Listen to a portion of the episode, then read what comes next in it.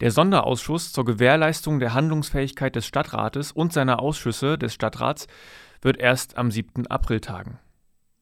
Die Sitzung des Gremiums, das wegen der Corona-Epidemie den Stadtrat in dringenden Entscheidungen ersetzt, wurde laut Sitzungskalender um eine Woche verschoben. Ursprünglich war die Sitzung am 1. April angesetzt